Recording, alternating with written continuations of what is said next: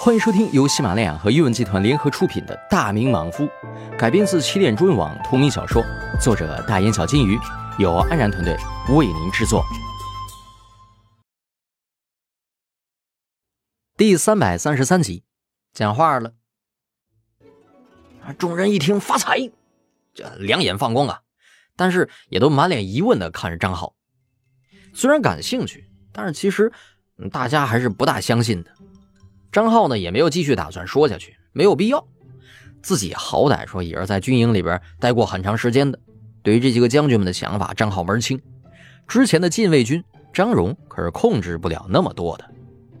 那个时候啊，吃空饷的情况也是屡禁不绝的。更何况这些个边疆的将军呢？那家伙他们不可能不吃空饷。但是具体严重程度如何，边军的将士呢，应该还不敢太过分。万一这鞑靼杀过来了，他没军队挡住，那到时候会死人的。所以他们虽然也吃空饷，但是应该不会吃那么多。行，既然提督大人说下次跟我们聊，那咱们就下次聊。嗯，行了，来，都吃饭吧。张浩笑着招呼他们，自己跟他们其实也不大熟悉，就这些个将士都是有后台的，自己老爹那关系还到不了这儿。不过呢，自己的外公家好像在这儿有什么关系。不过自己过来也没有跟外公讲。吃完了饭，张浩又回到房间里边休息。随着张浩一起过来的两个参将，一个孙志毅啊，还有一个李清，他们也过来汇报了，说军营这边都安顿好了。这样啊，你们记住了啊，禁卫军的将士千万不能和边军的将士混在一起。在京城你们怎么训练的，在这边依旧。照样怎么训练，不用看边军那样啊。再有一个，你们要储备足够多的粮草，要做好准备。呃，少将军呢？你的意思是？我什么意思没有？有备无患。是，将军呢？粮草方面，我们很快就能够准备超过半年的用量，其他的物资也是如此。那行，去军营那边吧。记住啊，没有我的命令，不许擅自出军营。张浩继续叮嘱着。两人连连点头，他们很佩服张浩的，也知道张浩打仗的本事。很快，他们就回到了军营那边。沈炼也来到了张浩身旁。这大人呢？嗯，这个兄弟们都安顿好了吗？这安顿好了。行，这是三千两银子，你拿着吧，多准备些粮草啊。这大人呢？这啥情况啊？先准备着吧。沈炼马上接过了钱，放好，把兄弟们呢都散出去。不要单单这个在在这边，整个宣化的防区都要去侦查，所有通往边境的小路都要摸排清楚，一条路都不要放过。明白？行了，其他的事暂时也没有了。嗯，你也回去休息吧，明天就要开始忙碌了啊。去。沈炼点点头，然后拱手走了。正好今儿骑了一天马，也挺累了，很早就睡觉了。第二天早上。张浩起来之后，带着亲卫开始巡视整个宣化城。这个宣化城那是一座军事重镇，这里大部分都是依托军事来建设的。张浩走着走着就上了城墙这边，看着城墙外面的景色，那结果发现有不少的马车都是从鞑靼那边过来的，他们想要进城。张浩便吩咐身旁的一个亲卫去问一下下边那守军，那些个鞑靼是不是想进城交易。告诉他们，从今天开始，所有的交易都要在城外进行。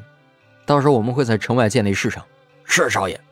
这秦兵马上转身出去了。张浩继续看着外面那草原，不远处还有很多马车过来，估计都是为了交易的。不过现在啊，天非常的冷，想要建房子那不大可能。又过了一会儿，有个亲卫来到张浩身旁：“大人，户部的人已经到了，负责的呃一个七品官员，另外红炉寺的一个郎中也到了。”到时候负责对达达那边进行交涉，嗯，让他们过来吧。是。很快，一个从五品的郎中，还有一个七品的官员来到了张浩这边。下官鸿胪寺郎中蒋亮，下官户部主事孙启海，见过陆安侯。两人来到张浩身旁，马上拱了拱手。张浩笑了一下：“这是唐山来的吧？免礼啊，这个过来看看吧。”啊！招呼他们俩过来。这俩人不解的来到城墙边，看看城外这个情况。张浩道：“你们说这有多少马车？这不下一百辆吧？”那些个牛啊羊啊，我估计都有上千头。你们估计价值几何？这个可不好估计呀。啊，你说就这些东西价值有五千两没有啊？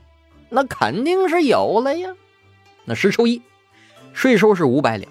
嗯，我就想不明白了，这玩意儿怎么能亏本？那怎么亏的呀？这可能还有其他的费用吗？我们大明的商人还没有到吗？回大人呢？没有多少商人呢，就是宣化城这边的商人，现在大家可能还没准备好呢。嗯，我准备在前面那片空地上建立马市，就在这边建啊。张浩指的是远处一大片空地。啊，这官员听了有些吃惊，这这这恐怕不行啊，那得在城内建立才行呢呀。他很吃惊，还从来就没见过在长城外边建立马市的。这以前都是在宣化城交易的。张浩道：“那不行，那以后这里这个交易会越来越大。这到时候那达达混进来怎么办呢？还是那句话，货可以过来，人不能轻易让他们进来。这个我们的人可以出去。大人呢？这样恐怕不行啊，没这样的规矩啊。这朝堂那边也不可能批准的。我张浩做事什么时候需要朝堂批准了？”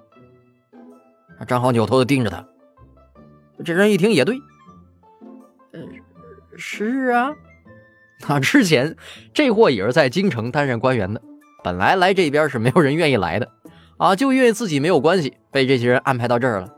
要知道，所有官员都比较怕张浩。这时候，张浩就听到下边那些个鞑靼人闹哄哄的，这怎么回事啊？下边怎么闹哄哄的呀？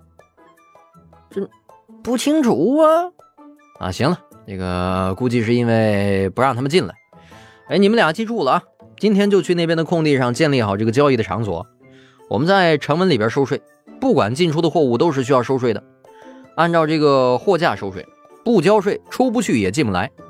你告诉以后购买达达货物的商人，就这个税钱，他们可以从达达的商人手里要。而出口的物资，除了管制的都可以出口，所有的货物都需要官府验证，没有验证的也不能出关口。听到没有啊？是啊。本集播讲完毕，催更请使劲分享。除正常更新之外，每日转发满一百加一更，满两百加两更，以此类推，无上限哦。